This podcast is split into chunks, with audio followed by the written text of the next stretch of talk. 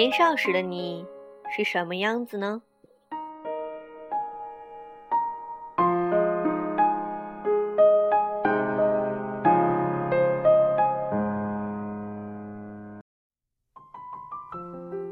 年少，作者乔东安。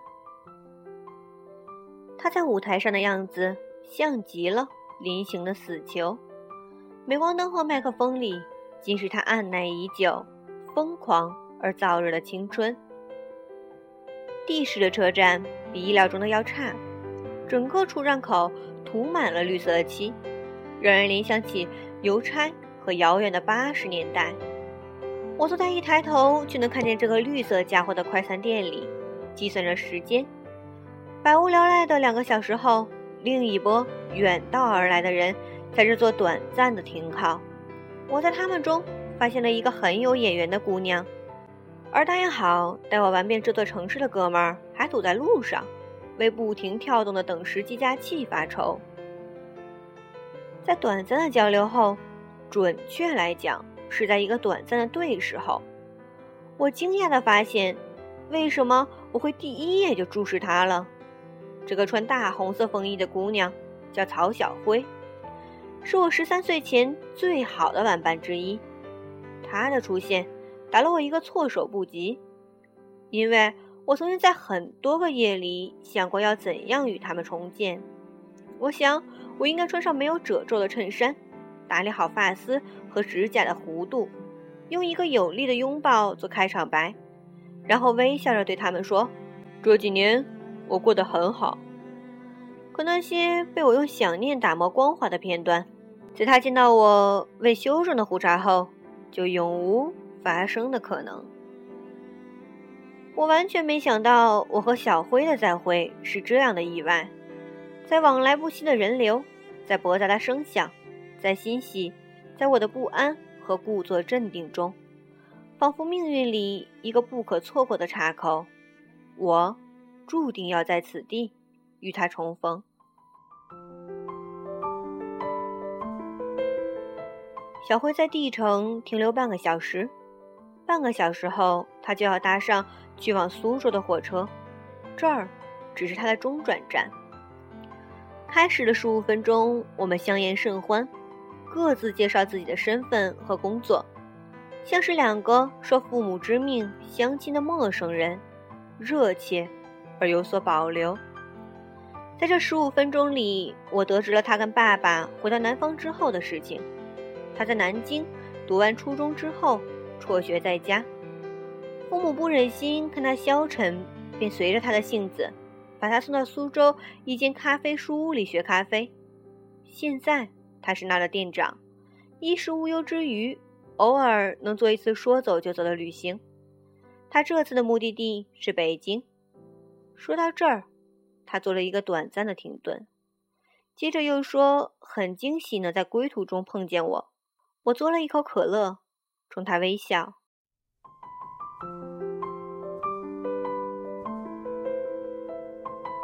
时间是已经出生就沾染的杀身之祸。它能让这世上一切能见与不能见的事物都变换形状，它让平原沉降一半变成陡峭的山崖，漆黑的幽谷上升成为河流的源头，它让海洋的位置筑立起珠穆朗玛峰，它让曾经的天堑变成通途。但是，这世上总有一些东西是能幸免于难的少数派，就如同从生死簿上划去名字的孙悟空。时间拿他无能为力。比如说，太阳每天东升西落，南太平洋上盘旋而西去的暖流，周而复始，一年四季花草枯荣轮回。再比如说，小辉犹豫时的语塞，以及他说谎时微皱的眉毛。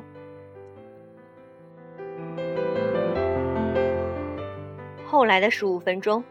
我们和所有久别重逢的老朋友一样，谈起了过去。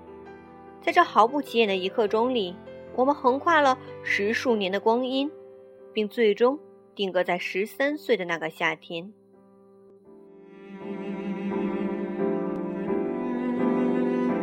童年旧居所在的大院里有二十几个和我一般大的孩子，如同一只小型的童子军。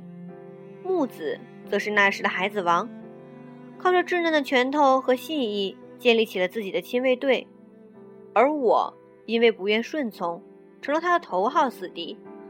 和他打得多了，渐渐的就有其他男孩儿投靠我，我变成了另一伙的头领。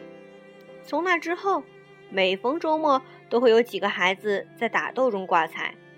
我们的打斗持续到了春天，泥泞的土地迫使我们保持和平，因为没人愿意为穿脏衣服而被父母禁足。在这样百无聊赖的过了两周之后，我们意识到是该给自己找点其他乐子了。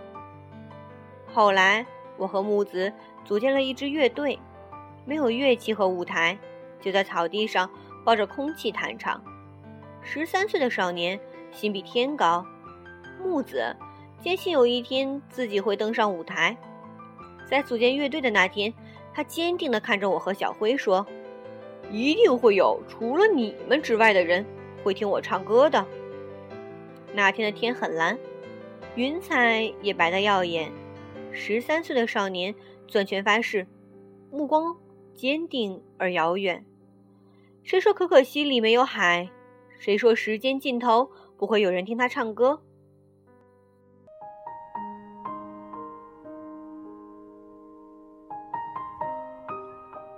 登车前，小辉毫无预兆地叫住了我，叫住了所有与我逆行的人流与灯光。人间在他奔跑的两秒钟里定格，下一刻，他扑进我的怀中。如同巨大的海潮，带着某种湿润的气息，在我的胸口浮动着。我缓过神来，才知道是他在哭。在他呼唤我的间隙里，我闻到了岁月的焦糊味儿。那时候，我们总在唱《海阔天空》，成天成夜的唱，也唱不腻。每次唱到高潮，木子的手。都会像抽了筋似的乱抖。他说：“他是在弹吉他。”而小辉则一脸不屑地跟我说：“他那样子就像是得了小儿麻痹的温基。”后来，木子下定决心要改变在小辉眼里的病鸡形象，因此他决定买乐队里的第一把吉他。我问他哪儿来的钱，他说他可以不吃午饭。我算了算，跟他说：“那你得省一个学期呀。”我曾为这事儿后悔了很久，因为他在做了短暂的沉默后，决定拉上我一起不吃中午饭。在存钱的日子里，小辉每天都会从家里偷带一些点心给我和木子充饥。那阵子，除了吃不饱外，一切都好。小辉家的点心在这个小城里好吃的路人皆知，能天天吃上他家的饼子，在孩子间实在是一件很值得炫耀的事情。木子说：“小辉送的饼干和黄家驹的歌一样，都有夏天的味道。”他说这话时，恨不得能多长出一张嘴来。好吃就多吃些点心。小辉说。木子和比昂都是诗人，黄家驹能把歌唱得那么好，木子可以把马屁拍得那么响亮。我觉得小辉的爸爸也是，因为他能把点心做得如此香甜。秋天来的时候，我和木子终于不再挨饿。在我们用那沓毛票狠狠地吃了一顿之后，我们决定。去偷走那把眼馋已久的吉他，原因无二，我们错过了开业折扣，它的价格高到即使我们再挨一个学期的饿，也无济于事。我们做了自以为周密的计，却在第二天才知道，原来这个世界上还有监控器这种东西存在。我到警局时，木子正和所有人对峙着。琴行的老板娘在取证时，并没有说我们曾把钱放在琴箱里。作为证据的视频也并未截取到最后，这让木子愤怒，因为那是证明我们并非卑鄙者的唯一证据。他父亲每一次挥出的拳头，都能在他身上换成累累的伤痕和嘶哑的吼声。他就如同咆哮的混兽，明知是死局，却硬要拼出条路来。梦想与两男子相遇街头，搏击致死是必然的宿命。我和小辉指认了他，像所有临阵倒戈的人一样，善于落井下石。他不再挣扎，闭上双眼，供认了一切。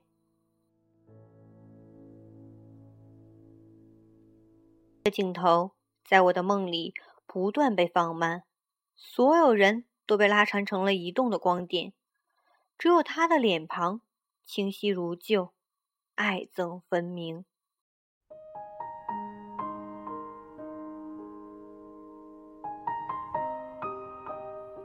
后来木子买了那把吉他，这事才告以了结。那之后，他变得少言寡语。一年四季都背着他那把吉他，行色匆匆，像是一块怎么打磨也磨不去棱角的石碑。他坚硬而有所保留的伫立在自己孤独的岁月里，带上自己最爱的吉他，义无反顾的站在所有人的门外。公路乐队在北京开唱了，当然，小辉说的不是很出名的那个。视频里，他在舞台上的样子像极了临行的死囚。镁光灯和麦克风里，尽是他按耐已久、疯狂而燥热的青春。他挚爱的舞台给了他生命，然后世界有了光彩。欢呼声中，没人记得那天的天有多蓝，云彩白得有多耀眼，也不会有人知道。十三岁的少年，肿着被父亲扇打的脸，攥拳发誓，指甲钳进手掌，目光坚定而遥远。他怀抱着他的一腔孤勇，在与岁月的拼杀里，带着一身的伤痕，终成了胜者。他终于可以纵情拥抱着他深爱的吉他，在欢呼声，在斑驳的梦，在巨大起伏的萤火海洋里。自由的歌唱。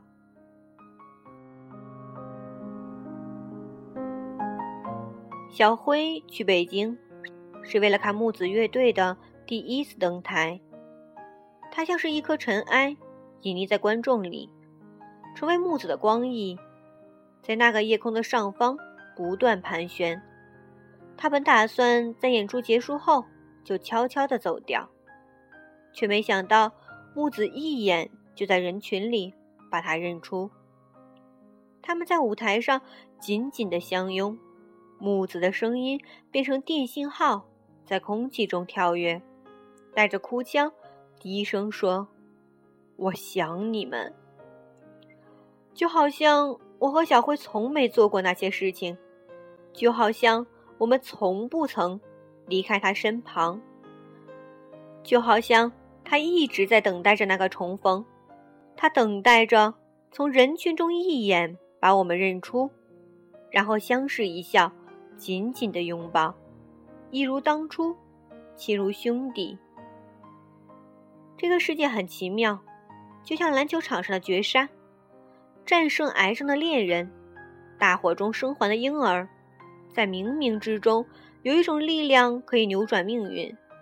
只要你坚信，只要怀有希望，这个世界。就会送你最好的礼物，那就是奇迹。两男子相遇街头，搏击致死是必然的宿命。可生命里总有一些东西是值得为之奋斗的，即使是牺牲生命，也在所不惜。木子用六年的时间兑现了当初的诺言，他只身承受了一切。完成了曾经是我们三个人的梦。我曾丢掉的，并不是朋友和梦想，而是青春。成长与妥协的代价，就是学会从此戴上面具去生活。其实我背叛的只是自己。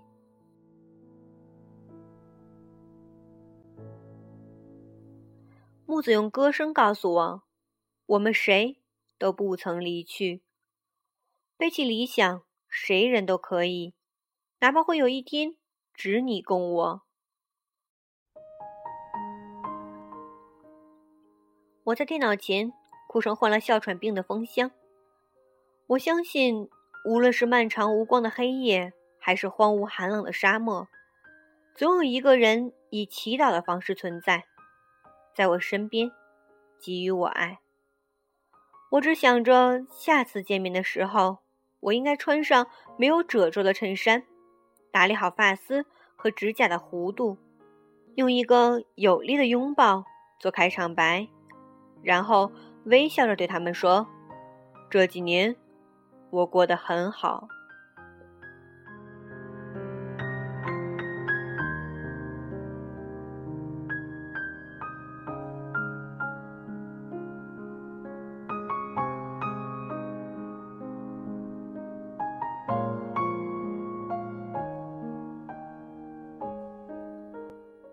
晚上好，这里是。别人家的电台，我是爱讲故事的刘小鱼。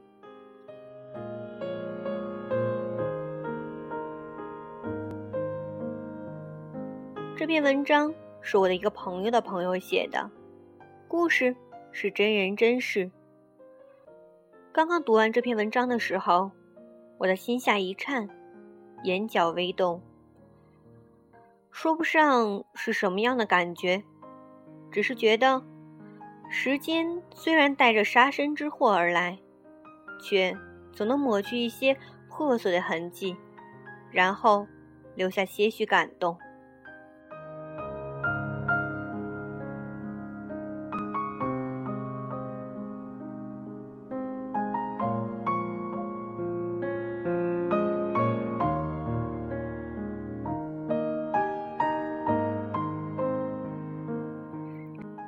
节目的最后要和大家说一声抱歉，很不好意思，这么多天才更新节目。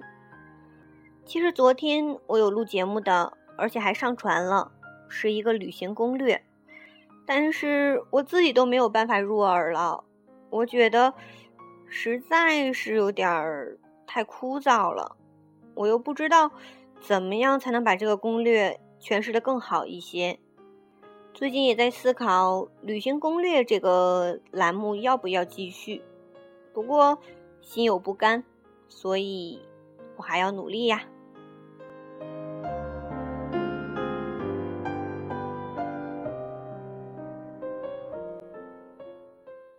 晚安了，各位。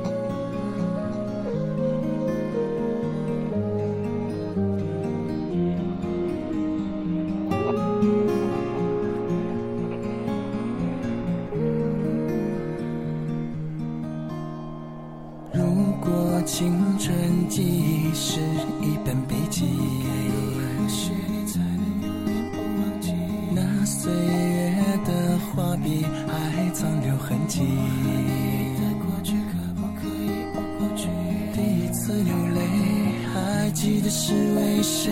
第一次心碎，好几个失眠夜没有是与非，爱过就是一切，没有错与对，还没走到结尾。只因那时年少，总把未来想得太好，将做时间的那条轨道，我们在拼命奔跑。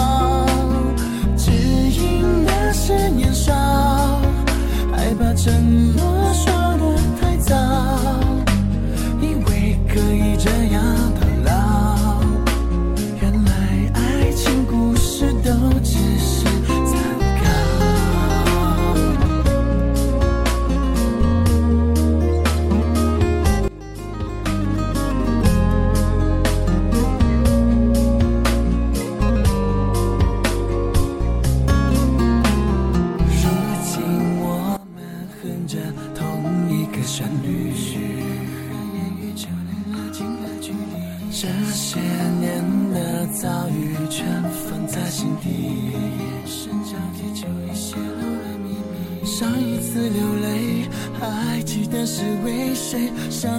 心碎熬几个失眠夜。